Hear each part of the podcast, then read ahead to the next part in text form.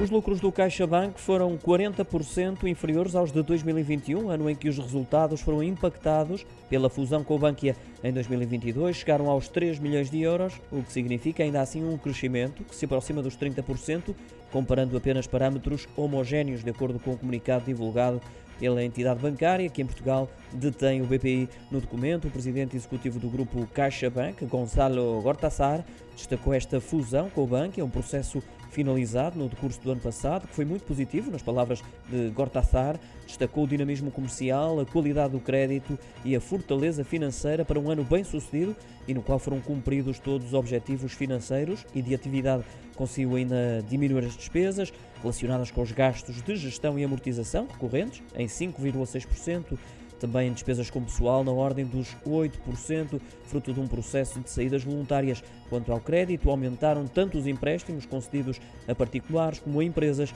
este último na ordem dos 7,6 pontos percentuais.